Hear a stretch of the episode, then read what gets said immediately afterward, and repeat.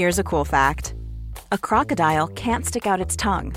Another cool fact you can get short term health insurance for a month or just under a year in some states.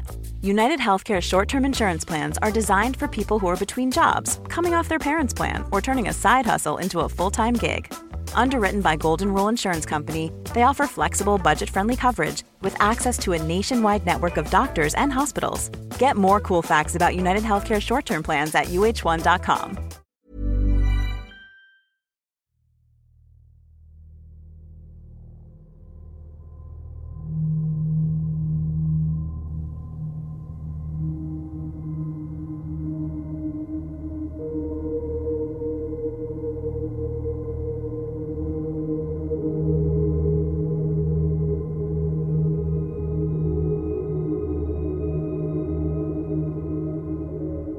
1982, en varias zonas alrededor del área metropolitana de Chicago, Illinois, varias personas comenzaron a colapsar aparentemente sin razón. La única cosa en común entre ellos era que caían muertos casi instantáneamente luego de tomar Tylenol.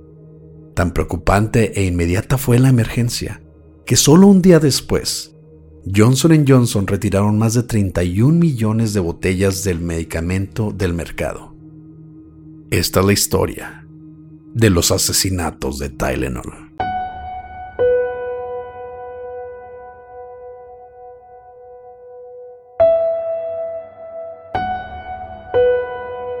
Estás escuchando Señales Podcast.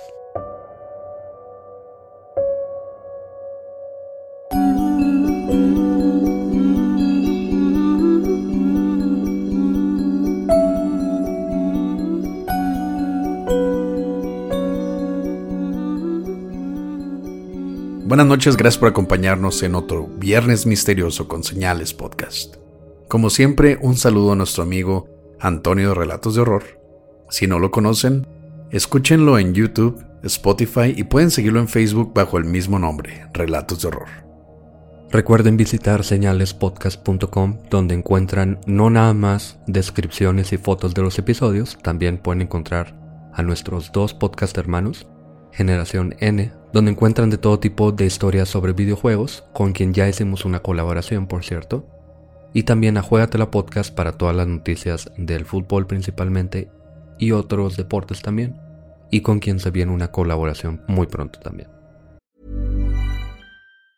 Many of us have those stubborn pounds that seem impossible to lose, no matter how good we eat or how hard we work out. My solution is PlushCare. PlushCare is a leading telehealth provider with doctors who are there for you day and night to partner with you in your weight loss journey. They can prescribe FDA-approved weight loss medications like Wagovi and Zepbound for those who qualify. Plus, they accept most insurance plans. To get started, visit plushcare.com slash weight loss. That's plushcare.com slash weight loss. Y ahora vamos con nuestro asesino más peculiar, por así decirlo. El analgésico Tylenol. Es 29 de septiembre de 1982. Son las seis y media de la mañana en Elk Grove Village, Illinois. Mary Kellerman, de 12 años, despertó con síntomas de resfriado, así que le preguntó a sus papás si podía faltar a la escuela. Sus padres estuvieron de acuerdo y para ayudarla a sentirse mejor le dieron Tylenol. Unas horas luego, Dennis Kellerman, su papá, la vio entrar al baño y cerrar la puerta. Poco tiempo después escuchó un golpe. El padre se acercó al baño y preguntó, Mari, ¿estás bien? Pero no obtuvo respuesta. Mari, ¿estás bien? preguntó de nuevo. Y nada. Preocupados por la niña, los padres abrieron la puerta del baño, donde encontraron a su hija inconsciente en el suelo, aún en pijamas. Dave Spong fue uno de los paramédicos que llegó a la casa luego de llamar al 911, quien intentó hacer reaccionar a Mary con todos los medicamentos a su alcance, pensando que tuvo una embolia o un paro cardíaco, pero nada funcionó. La ambulancia la transportó al hospital Alexian Brothers Medical Center y a las 9.56 am, Mary Kellerman es declarada muerta. Los oficiales de policía interrogaron a los padres, se aseguraban de que su historia fuera la misma, les preguntaron qué medicamentos había tomado su hija, pero nada parecía fuera de lo normal. Tylenol es el único medicamento que le habían suministrado, que además es un medicamento muy común y parece simplemente un accidente raro y nada más. Creo que esa es la forma más épica de faltar a la escuela, güey. no creo que llegara tanto para faltar a la escuela. O sea, es que hay gente que realmente odia la escuela, güey. Mm, eso sí. Como a muerte, ¿no? Son cerca de las 12 del mediodía. Cuando Adam Janus, un cartero de 27 años de Arlington Heights, quien pidió el día libre por despertar enfermo, fue por sus hijos al jardín de niños. Pasó a su farmacia local a comprar Tylenol y regresó a casa donde comió con sus hijos. Luego se tomó dos cápsulas de medicamento y se acostó a descansar. Unos momentos después, el padre de familia caminó a su cocina, apenas capaz de mover sus pies, donde colapsó frente a sus hijos. Los niños llamaron al número de emergencias, pero los paramédicos no pudieron hacer nada por Adam, quien falleció cerca de las 3.15 de la tarde sin explicación alguna en el hospital Northwest Community. Los doctores hablaron con su familia, incluyendo su esposa Teresa, sus padres y algunos familiares más, quienes devastados por la sorpresiva muerte de Adam, decidieron pasar la noche en su casa para estar con los niños y su viuda. A las 3.45 de la tarde, Mary Lynn Rayner, de 27 años, se encontraba en su casa en la ciudad de Winfield. Todo esto pasa alrededor de la ciudad de Chicago. Son ciudades o como fraccionamientos que están alrededor de la ciudad de Chicago, incluyendo Winfield. Y ella ya tenía unos días descansando luego de dar a luz a su cuarto hijo. Por alguna razón, probablemente relacionada con el parto y el cansancio de tener un nuevo bebé, Mary no se sentía muy bien de salud así que decidió tomarse unas cápsulas de Tylenol. Ella también cayó inconsciente y jamás volvió a despertar. Son cerca de las 5 de la tarde. La familia de Adam Janus está en su casa, lamentando su muerte y planeando su funeral. Su hermano, Stanley Janus, se comenzó a quejar de un fuerte dolor de espalda, así que le pidió a su esposa, quien también se llamaba Teresa, que le consiguiera Tylenol del baño de su hermano. Ella, quien ahora tenía dolor de cabeza, probablemente por el estrés y tristeza en la que se encontraban todos, decidió tomarse dos cápsulas después de darle unas a su esposo. Adam colapsó casi inmediatamente. Su esposa Teresa también cae inconsciente solo unos minutos luego. Los doctores y enfermeras en el hospital están completamente perdidos por lo que está pasando. Nadie tiene idea qué haya causado que tres personas en la misma casa hayan colapsado sin explicación. Tanto Adam como Stanley estaban muertos. Teresa estaba en condición crítica, pero se esperaba que falleciera pronto. Imagínate estar en esta casa, por ejemplo los papás de Adam y de Stanley, y de pronto caen muertos sus hijos sin razón, uno tras otro, y aparte la esposa de uno de ellos, y no pasa absolutamente nada, no hay una fuga de gas, no muestran algún síntoma raro, simplemente parece que tienen un ataque al corazón los tres, que tienen entre 30 a 27 años. O sea, gente completamente sana, ¿no? Sí, no hay ninguna razón. Y de pronto, de un momento para otro ya están muertos. Yo diría que es una casa embrujada. Justo estaba pensando, estar en la casa, de pronto se mueren tres personas a tu alrededor y dices, vámonos de aquí. Sí, a huevo. Vamos a quemar este lugar y Tráete el Tylenol por si nos duele la cabeza con este estrés. Fíjate que qué bueno que nadie más tomó ese Tylenol, aunque, bueno, sí pasó al principio.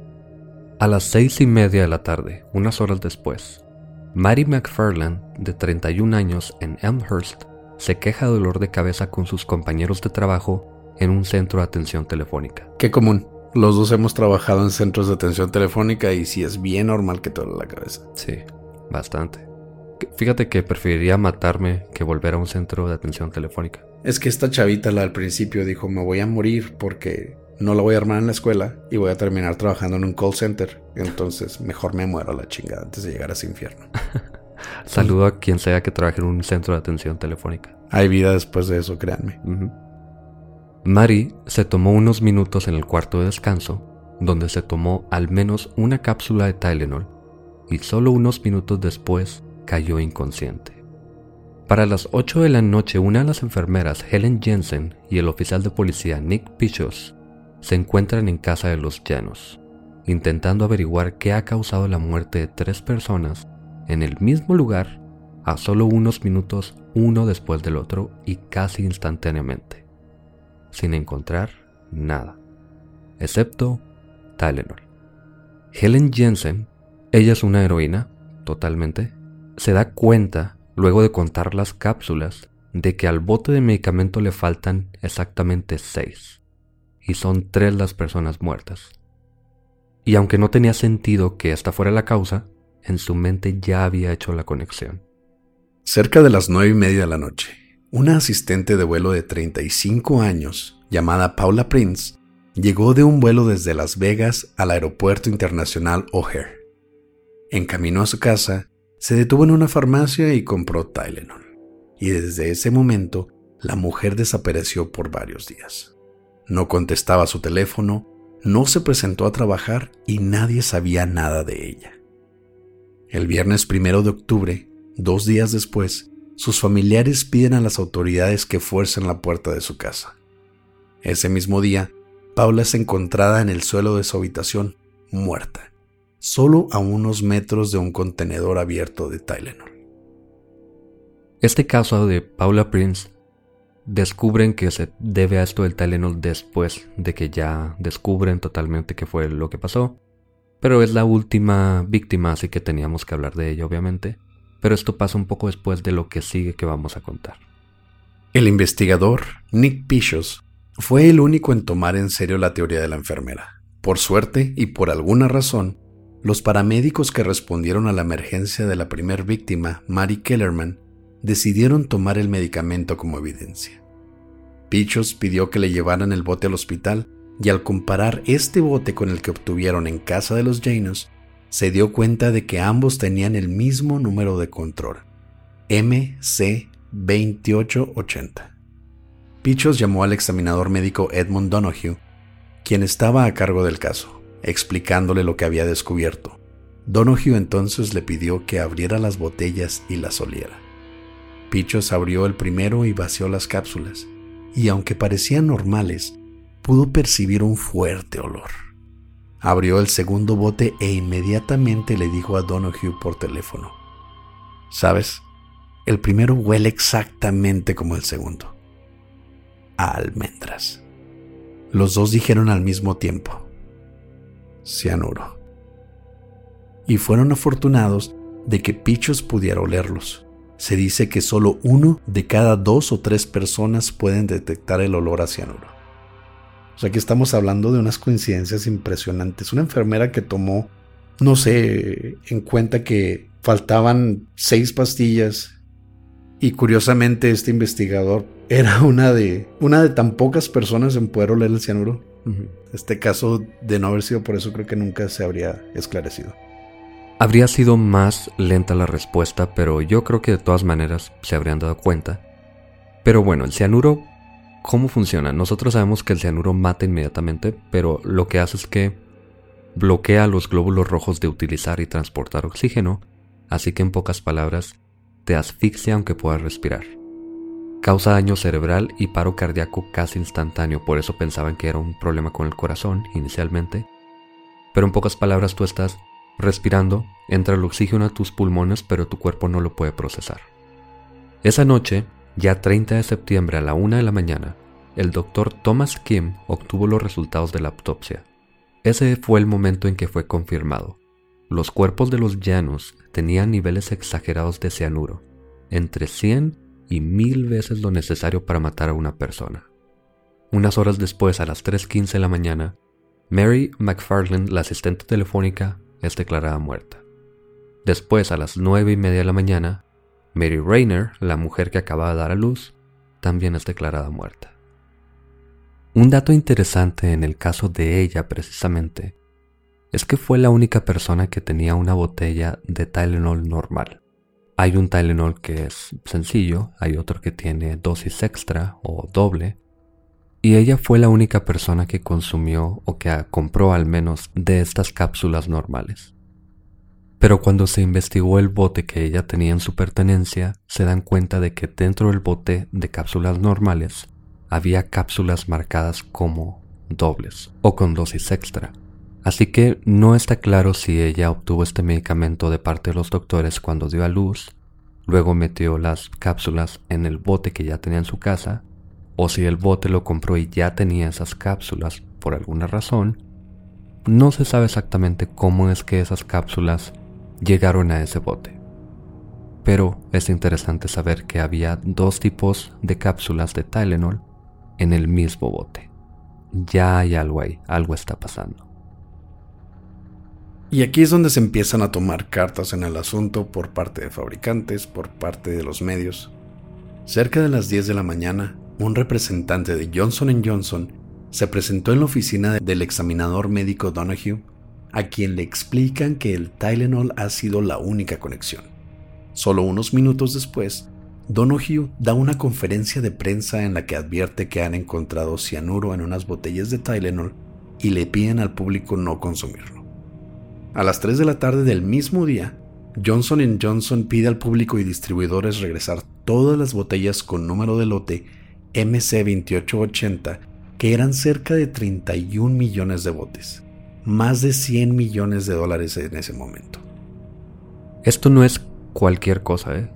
De pronto salir en un comunicado, en rueda de prensa y decir un medicamento y no cualquier medicamento, es como decir aspirina, como decir cualquier medicamento que una familia se toma diario a veces, hay personas que tienen que estar tomándolo y de pronto dices no se tomen ni una sola pastilla, cápsula, tableta o se pueden morir. Imagínate escuchar eso en las noticias, había policías que estaban dando vueltas por los vecindarios diciéndole a las personas no consuman Tylenol, no es cualquier cosa de verdad. Muchas personas dijeron que esto le iba a causar a Johnson Johnson caer en la bancarrota totalmente. Me imagino no estar en, en algún lugar público, ¿no? Estás en una plaza comercial, de repente escuchas la noticia, recuerdas que tu mamá o que alguno de tus hermanos tenía dolor de cabeza y que lo único que consumen en tu casa, como tú dices, como aquí es una aspirina, es Tylenol Imagínate la impotencia que es de sentir querer correr, querer, pues a pensar que tu familia puede caer en riesgo porque de repente te dicen que el analgésico más común de tu casa puede ser el causante de la muerte de todos los que conoces. De hecho, desde este episodio ya no voy a consumir aspirinas ni nada de eso. Me voy a dedicar a la homeopatía y todas esas pendejadas. Bueno, ya luego vamos a descubrir que a partir de este caso tuvieron que tomarse cartas en el asunto, obviamente. No me vas a convencer, Pepe. Homeopatía. Bueno, ahorita hablamos de eso un poco. Hierbas. ya el 1 de octubre, a la 1.15 de la tarde, Teresa Janus es declarada muerta luego de apagar su respirador artificial. Esta es la última persona que muere a causa del Tylenol. Y vamos a hablar de los sospechosos porque obviamente hay, y son bastantes, de hecho, Johnson Johnson revisa algunas de las listas de los ex empleados que podrían tener algún tipo de coraje o algún tipo de, vendetta contra la compañía, y son más de 400 ex empleados a los que examinan. Y aquí empieza la lista de los 400 ex empleados, incluyendo su biografía. Número uno. Ah, no, ¿qué dijo, verdad? no, vamos a revisar nada más a tres. Uno de ellos es el principal, los otros dos son unas historias muy locas, muy extrañas. Pero el primero de ellos es Roger Arnold, un químico amateur que hacía básicamente experimentos en su casa. Fue investigado por haber trabajado como surtidor en una de las farmacias donde se compró uno de los botes contaminados. Y había comprado medicamentos en otra de las farmacias donde también se compró uno de los botes. Además, el papá de Mary Rayner, una de las víctimas, era compañero de trabajo de Roger, así que se creía que tal vez Roger tenía alguna disputa con Mary o con su papá. Ahí está la conexión, muy clara. Pero no lo pueden conectar al caso, y lo eliminan de la lista de sospechosos. Solo que con la atención de los medios de comunicación, Roger cae en una crisis nerviosa totalmente. Sí, pues estás viendo que todos los medios te están tachando de culpable. Y si algo sabemos de los medios es que no van a decir es un supuesto culpable o se cree que es un posible sospechoso. Siempre el amarillismo va a estar en todo y van a decir, se cree que este güey es responsable de estos asesinatos. Exactamente. Y lo que hace Roger es que comenzó a culpar a un hombre llamado Marty Sinclair, que es el dueño de un bar local, de haber informado a la policía que Roger tenía cianuro en su laboratorio casero y posiblemente era el culpable. Pero no pasa nada. Simplemente él piensa que esta persona por alguna razón le dijo a la policía. Ni siquiera se conocían. Sin base, sin fundamento alguno. No. Simplemente él dice, este güey fue. Pero no pasa nada hasta un año después. Roger fue al bar de Marty, esperó en el estacionamiento y lo mató de un balazo en el momento en que lo vio. Solo que esta persona a la que le disparó no era Marty. Ay, güey. En realidad Roger confundió a un hombre que pasaba por ahí, llamado John Stanisha, de 46 años, así que Roger fue sentenciado a 30 años de prisión por asesinato en segundo grado, aunque salió libre luego de cumplir 15 años en prisión. Porque Murica. Pues no presentaba un peligro para el público, él estaba convencido de que esta persona lo había delatado. Mm. ¿Cómo no vas a ser un peligro para el público si estás culpando a una persona que no conoces de haberte delatado posiblemente, o sea, cosas que imaginaste y luego aparte salir con una pistola, ver al primer güey que pasa caminando, le metes un balazo, no era el güey que pensaste por pura lo que era, que era el que te había delatado. Obviamente eres una persona trastornada, ¿no? Bueno, si no dije que fuera normal, pero tampoco es como si hubiera matado a alguien sin razón, digamos. Él, él estaba bajo mucha presión, estaba convencido de que esta persona lo había puesto en esta situación, así que se balancea ahí un poco las cosas. ¿Por qué siempre defiendes a los homicidas, Pepe? No lo estoy defendiendo. Y aparte, ya tenía 40 y algo de años cuando lo aprenden, y de hecho murió unos años después. Porque tomó Tylenol, ¿no? Otro de los casos de estas teorías locas que se sacaron porque realmente todo esto eran meros meras sospechas, ¿no? Sí, y este es el único que se relaciona, entre comillas, a este caso muchos años después, porque dicen, esta persona pudo haber hecho esto de acuerdo a lo que hizo ya después. En 1988, en las primeras semanas de mayo, Lori Dan preparó barras de cereal y cajitas de jugo con arsénico. Sí, arsénico. Estas muestras, entre comillas, las mandó por correo a varios de sus conocidos, personas para quienes trabajó como niñera anteriormente, a su psiquiatra y otras personas, además de repartirlas en persona en varias fraternidades de la Universidad Northwestern de Evanston. Pero las cajas goteaban y las barras sabían raro, obviamente, así que pocas personas las probaron realmente. Además, el arsénico estaba demasiado diluido para causar daño real. Nadie resultó realmente herido. Puedo que nomás les dio diarrea, ¿no? O algo así. No, ni eso. Simplemente sabe feo, lo escupes y punto, no pasó nada.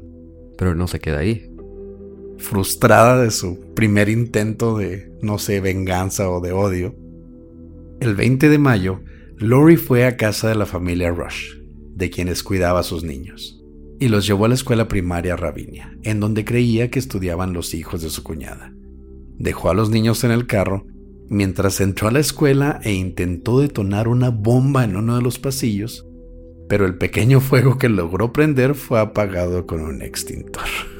Luego, fue a una guardería donde estaba la hija de su cuñada e intentó entrar con un bote de gasolina, pero fue detenida por los trabajadores. Obviamente, güey ves a una persona que viene caminando con un bote de gasolina a una guardería, pero siento que no ha haber tenido la cara más sana del mundo y probablemente iba temblando o gritando alguno. Me la imagino así toda despeinada, así como en, en crocs y en pijama y no, y con una playerota de esas de la WWE. Y con un encendedor en la otra mano. Con un encendedor y el bote que dice así claramente gasolina, ¿no? Ni siquiera lo voy a esconder. Gasolina.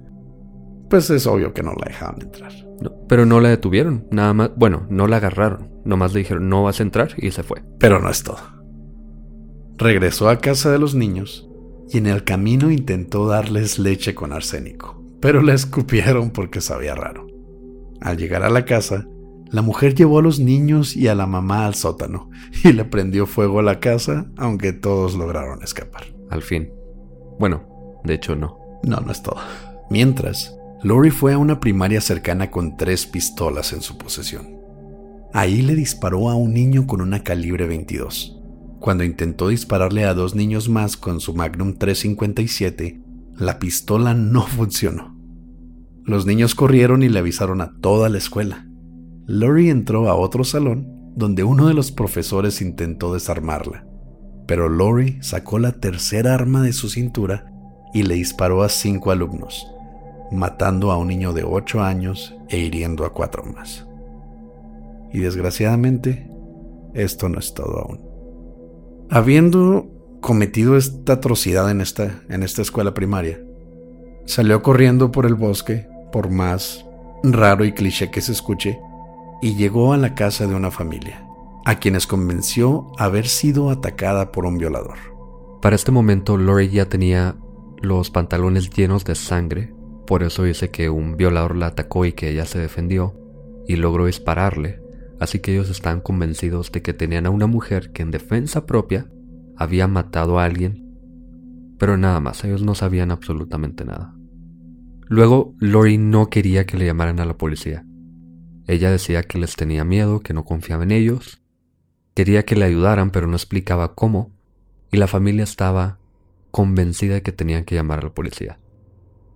Por fin algo de razonamiento, ¿no? Sí.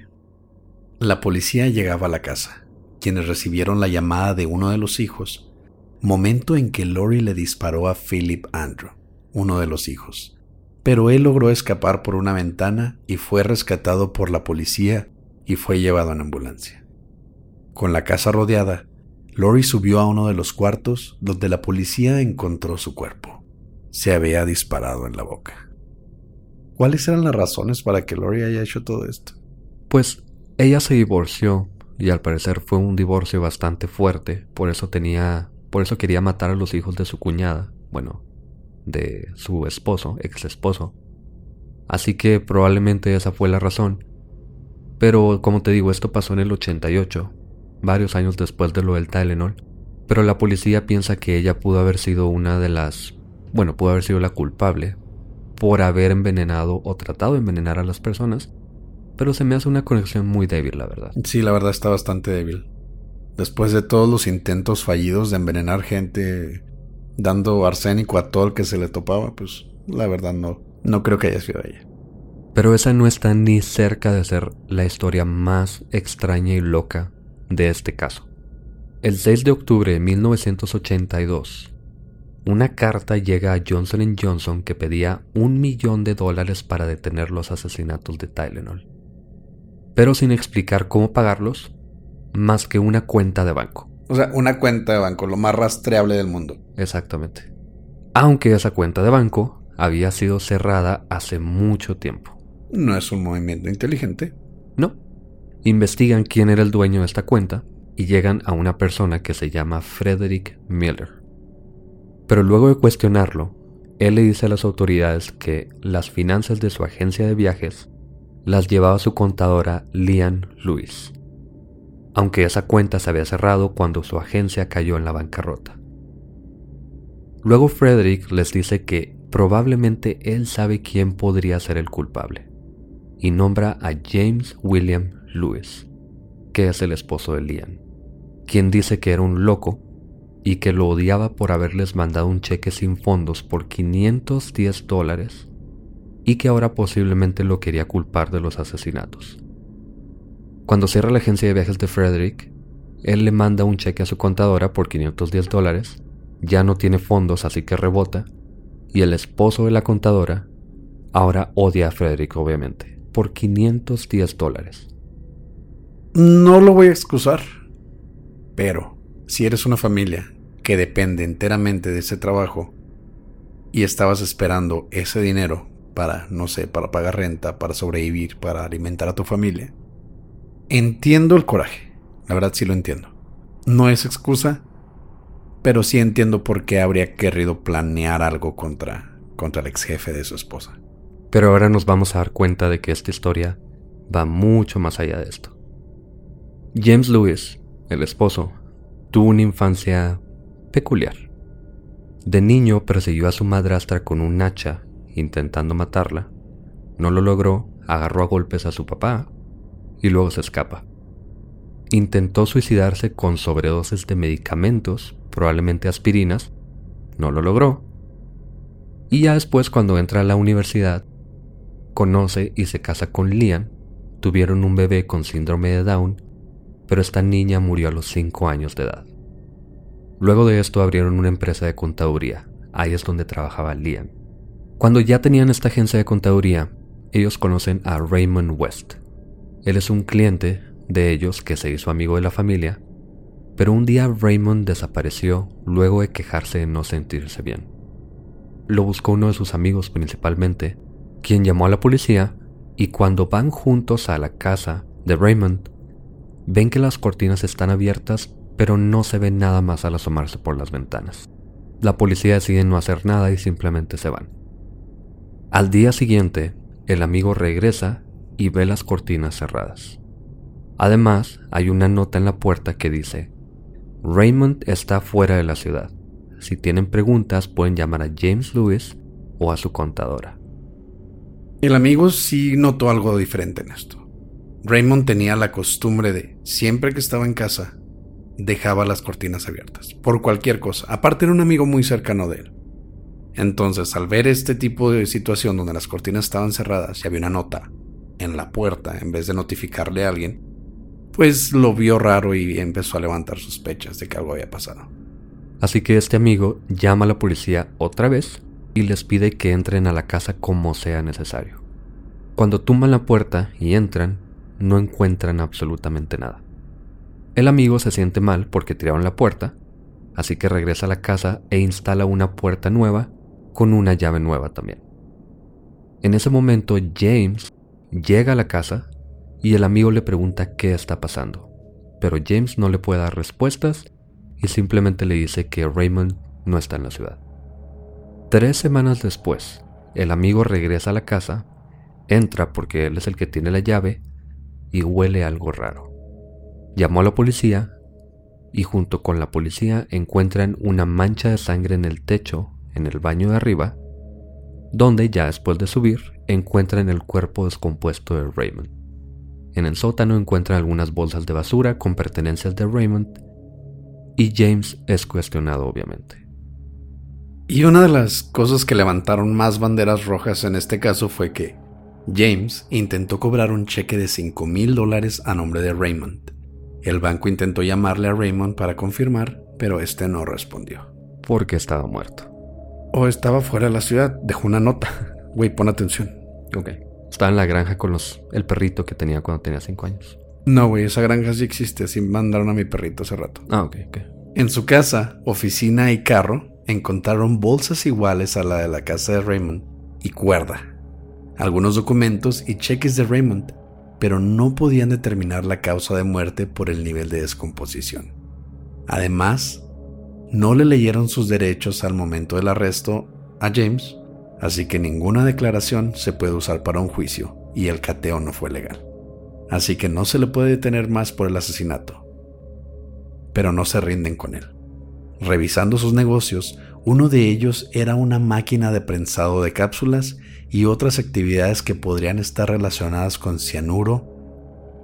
Que es utilizado en industrias de metal, papel, de muchas cosas, no necesariamente tiene algo malo. Cápsulas y cianuro. Sí, obviamente hay una conexión ahí muy fuerte, solo que hay que dejar en claro que el cianuro, no por tener cianuro ya estás intentando matar a alguien. Pero ahí está la conexión. Después de esto, James y su esposa Lian se van a Chicago. Toman nombres nuevos como Robert y Nancy Richardson, y es donde Lian comienza a trabajar para la agencia de Frederick. Pierde su trabajo, el cheque rebota, se van a Nueva York y ahora usan los nombres William y Karen Wagner, 25 días antes de los asesinatos de Tylenol. Aquí es donde comienza a regresar toda esta historia. Hasta ahorita estábamos hablando del pasado de James, y ya en este momento cuando están en Nueva York es cuando la policía habla con Frederick y les dice, este James es un loco y ya vemos por qué, por toda esta historia, por todas estas conexiones. Pero la policía está perdida porque en primer lugar, James y su esposa Lian no están en Chicago, no están ni cerca de Chicago, están en Nueva York. Pero la carta que pedía un millón de dólares fue enviada desde Nueva York. Además, está sellada por la agencia de viajes para la que trabajaba Lian hace unos años. Así que saben que James mandó la carta, no hay duda. Y no era muy inteligente este señor, al parecer. No. Se dice también que tenía huellas dactilares la carta. Eso no lo pude comprobar, pero viene ahí en Wikipedia como un dato, aunque no le creo mucho, la verdad. Así que aquí hay dos cosas. Si ya saben que es James, ¿por qué lo hizo así? Es decir, pide un millón de dólares, quiere que se los depositen a una cuenta de banco que está cerrada, que no está su nombre, así que piensan, bueno, pudo haber sido para obtener dinero fácilmente, pero no tiene sentido cómo iba a cobrar el dinero, o quiere culpar a, A Frederick. a Frederick y simplemente quiere que lo culpen y ya, Eso sí es odio. Por 510 dólares. por 510 dólares nada más. Y esto no es todo. También James había mandado una carta al presidente en, en ese entonces, Ronald Reagan, diciendo que era Frederick amenazándolo de muerte. Ujú. Así como, soy Pepe y los voy a matar a todos. Sí, así literal hizo este güey. Ya estoy muy convencido de que nomás quería que culparan a Frederick. Pero es el odio más tonto del mundo. Una bibliotecaria entonces llamó a la policía, dice que ahí está James y lo arrestan. Cuando le preguntan si fue él, pues obviamente dice que no, pero le preguntan si fueses tú, ¿cómo lo harías? Y para sorpresa de todos, les explica cómo lo haría. pero no hay pruebas de que James siquiera estuviese en Chicago por ese tiempo. Y aquí hay dos teorías más. Si fue él, ¿cómo era posible que lo hiciera? Si estaba en Nueva York, esto fue en Chicago.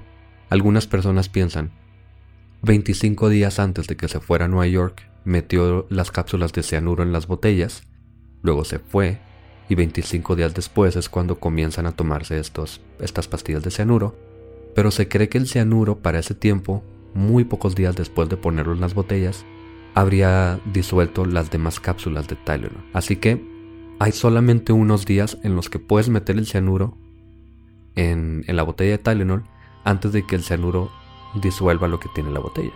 Sí.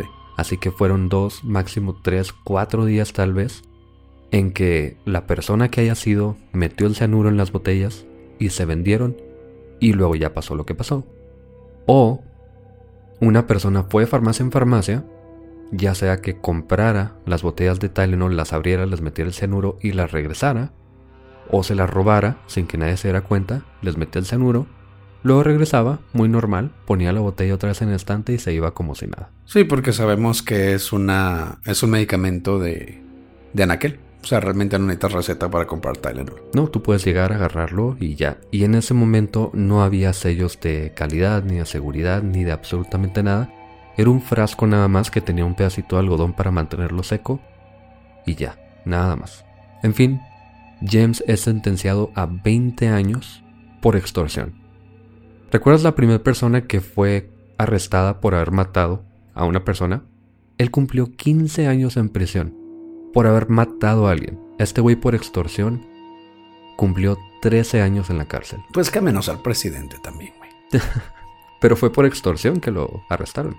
Bueno, jamás entenderemos las leyes de Estados Unidos. Pues sí, sí está un poco raro.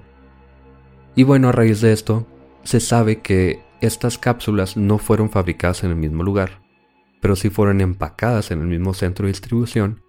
Así que se cree, como lo que te decía ahorita, de que podría haber sido una persona que entrara, agarrara las botellas y les pusiera el cianuro, pero es muy poco probable porque el número del lote era el mismo. Así que se cree que la persona trabajaba en el centro de distribución y ahí fue donde contaminó estas botellas y ya las demás personas se las tomaron. ¿Por qué? ¿Quién sabe? Y esto nos abre todavía más dudas porque James tenía una prensa para cápsulas, acceso a cianuro, pero no trabajaba en el centro de distribución como para poder controlar los lotes. Entonces, por más culpable que se pudiese ver él teniendo cápsulas y cianuro, aún así no concuerda de dónde salieron estas botellas. Sí, además, no sé exactamente cómo explicó él que lo haría, entre comillas. No sé si dijo que en el centro de distribución o alguna otra cosa, o se inventó algo, parece que él no estaba bien en su cabeza.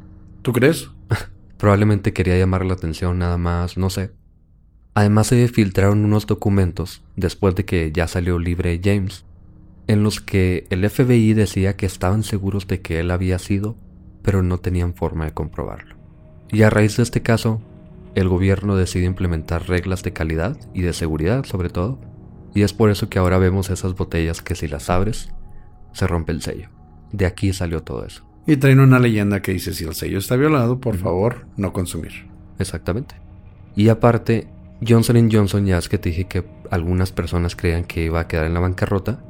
Bueno, pues ellos piden que se devuelvan todos estos medicamentos y al último ellos terminan ganando, la opinión pública, los medios, el gobernador, todos dijeron que ellos actuaron muy bien porque lograron recuperar 31 millones de botes y nadie más murió después de ese día. Y aparte se sabe que Johnson Johnson ahora, en, bueno, hoy en día es una de las compañías con los más altos estándares de calidad del mundo. De hecho, se dice que en algunas de sus fábricas se les prohíbe a muchas personas usar ya sea faldas u otro tipo de, vestimentas así reveladoras porque los, los pisos son tan limpios que pueden reflejar. Un amigo que trabaja en Juárez, de hecho le tocó ir a la fábrica porque hay una Johnson Johnson aquí en Juárez, bueno, aquí en el estado, que muchos piensan que somos de Juárez, y dice que sí, que a las señoritas se les prohíbe usar falda en ciertas partes de la planta, ya es de operación, porque son tan limpios que sí se refleja tipo espejo. Y aparte pues ahí hacen mamilas para bebés, etc. Entonces sí tienen estándares de calidad bastante altos. Entonces al parecer Johnson Johnson salió limpio y con el nombre en alto. Y está bien. Algunas personas no estarán muy de acuerdo con Johnson Johnson por sus prácticas y todo, pero aquí lo hicieron bien. Y no nos vamos a meter a investigar empresas. No, no, para nada. O quién sabe. y al final no se sabe quién fue. No se sabe si fue una persona, si fueron varios, y parece que nunca lo sabremos. Qué bueno que aquí en México no acostumbramos tomar Tylenol. Gracias por escuchar Señales Podcast. Buenas noches.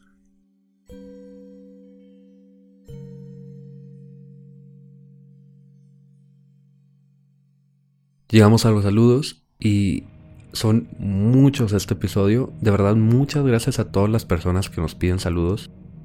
Si no lo escuchan de pronto, probablemente los dejamos para el siguiente episodio, pero intentamos que no se nos pase ninguno. Primero que nada, en Instagram, Antonio Quintero de Illinois. Fíjate qué coincidencia de Illinois. Ana Boites de León, Guanajuato. Gabriel Vega de Ciudad de México, que cumple años el 26. Feliz cumpleaños adelantado. Feliz cumpleaños. A Sami Escobedo de Mérida. Marcelo Ominto de Chile. Sara Balmore que dice, ella me mandó un mensaje muy padre que dice que le recordamos cuando ella escuchaba a Juan Ramón Sáenz cuando era niña. Y es un honor que nos comparen con la mano peluda, de verdad. A Paulina López y su novio Alf Shinoda. A Yolatl Payán de Tijuana. Elianet Miranda de Lázaro Cárdenas, Michoacán, que cumpleaños el 24. Feliz cumpleaños también. Feliz cumpleaños. Jesús Favela, que dice que necesita hacer para que le mandemos saludos. Pues más pedirlo. Pedirlos y que no se nos vaya. sí. A la familia Treviso de aquí de Chihuahua, de parte de Angélica Sáenz. Luis Bermejo y Carolina Betancourt. A Sara Padilla de Cancún. Carolina Cepeda en Monterrey. Nicolás Soto de Zapopan y a Britania desde Suecia, y es de Perú originalmente. También en Instagram, Naya nos pide que le mandemos saludos a su hermana Dani, que Dani fue la que le contó sobre nosotros y ahora las dos nos escuchan. Un saludo a las dos y un abrazo. En WhatsApp tenemos saludos para Omar Parra de Juárez, Víctor Rivera y Nancy de la Fuente del Estado de México, Jared y su esposa Wendy y sus hijos Diego e Isaac de Houston, Avi de Juárez, Caro Martínez de Celaya, Guanajuato, Ariadna González de Sinaloa, también un saludo de Mónica para su hijo Mateo, Esteban de Paraguay, Lorena Velázquez de Monterrey, Gerardo Canales de Ciudad Juárez. Y Lisa Santa Cruz de Paraguay. En YouTube tenemos saludos para la cumbre Agdalena Peñasco de Carolina del Sur por parte de Alfredo Aguilar, Carlos Macías y su novia Jennifer de San Diego, California, Anco Mora Mora de Costa Rica que recibió un mensaje de Buda. Y él no es creyente, pero recibió un mensaje de Buda diciendo que teníamos que mandarle saludos. Entonces, un saludo a Anko. También un saludo bastante acorde al episodio pasado. Arumi Satomi. Su papá se llama Chizuo, justo como Chizuo Matsumoto. O Shoko Asahara. A Efren Milla Flores, que cumple años el 20 de este mes, de Amecameca, México. Feliz cumpleaños y un saludo, Efren. Me pidió un saludo Rob Lerma, para su novia Pris Luna. Un saludo también para Fernando, el hermano de César, el hombre sombra, el Donca de generación N, que cumple años el 19 de enero. De hecho, Fernando estuvo con nosotros en un episodio de Historias Personales. Nos contó sobre el hombre machucado. Un abrazo, Fernando. Sí, un abrazo y felicidades, Fernando. También un saludo muy especial a Alberto de Mexicali. Él es sobrino de Ken Aguilar y Ken Aguilar nos mandó un video por Instagram en el que sale Alberto. Es un niño, yo le calculo unos que unos 10, 11 años. No, yo digo que entre 8 y 9. Bueno, por ahí. Y nos dijo que es fan de nosotros y quería que le mandáramos un saludo. Pues un saludo muy grande, Alberto. Ken, esperemos que tengas un chingo de criterio y no dejes escuchar todas las pendejadas que decimos a Alberto. Se ve muy buen niño y no queremos que se contamine por nuestra forma de hablar. Probablemente le está enseñando su saludo y te pones a hablar así, Oscar. Sí, habló de cómo Albert Fish hacía todas esas pendejadas. Yo creo que esto es lo de menos. Y le sigues, ok. En Instagram dejamos algunos saludos que eran para el anterior, pero fueron muchos en el anterior. Así que los pasamos para este y se juntaron. Y son los siguientes. A Hugo Cruz de Chignahuapan y a su hermano también. A Judith y su esposo Amat Amaro de la Ciudad de México. A Moni, que le manda saludos a Maite Lira y su novio Héctor Ortiz de Oaxaca. A Yuriko Kawakami de Perú. A Annelisa y Gerson de Puebla a Jacqueline Port y Leopoldo, hermano, que es su hermano de Monterrey, a Miguel Villegas de Apodaca, Nuevo León y Daniela Sanabria de Monterrey. Y por último también de, de los que dejamos pendientes del episodio pasado, en YouTube a Sara Padilla, Diana Dorado, Paulina Fernández de Guadalajara, Marcos Ramírez también de Chignahuapan, Fausto Vázquez Villegas y Nayeli de la Garza. Mira, tuvimos algo muy, muy raro porque en el de Las Huellas del Diablo, yo conté la historia de Chignahuapan, de la iglesia de Longuito. Sí. Y Hugo Cruz y su hermano y también Marcos Ramírez salieron al, salieron al quite, ¿no?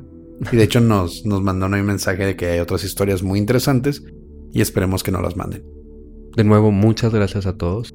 Eh, por cierto, estábamos ahorita autografiando las playeras que vamos a mandar ya hoy, que sería el viernes.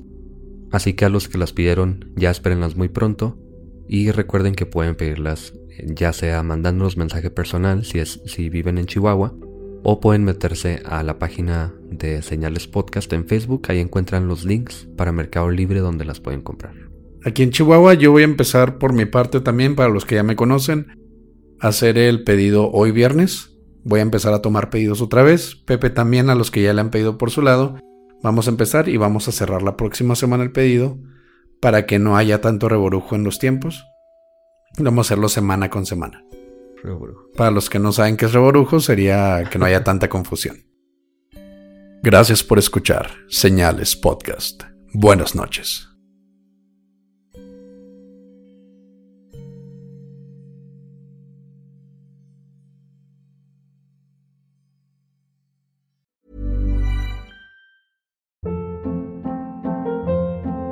Hold up. What was that? Boring. No flavor. That was as bad as those leftovers you ate all week. Kiki Palmer here, and it's time to say hello to something fresh and guilt-free. Hello Fresh. Jazz up dinner with pecan-crusted chicken or garlic butter shrimp scampi. Now that's music to my mouth. Hello Fresh. Let's get this dinner party started. Discover all the delicious possibilities at hellofresh.com.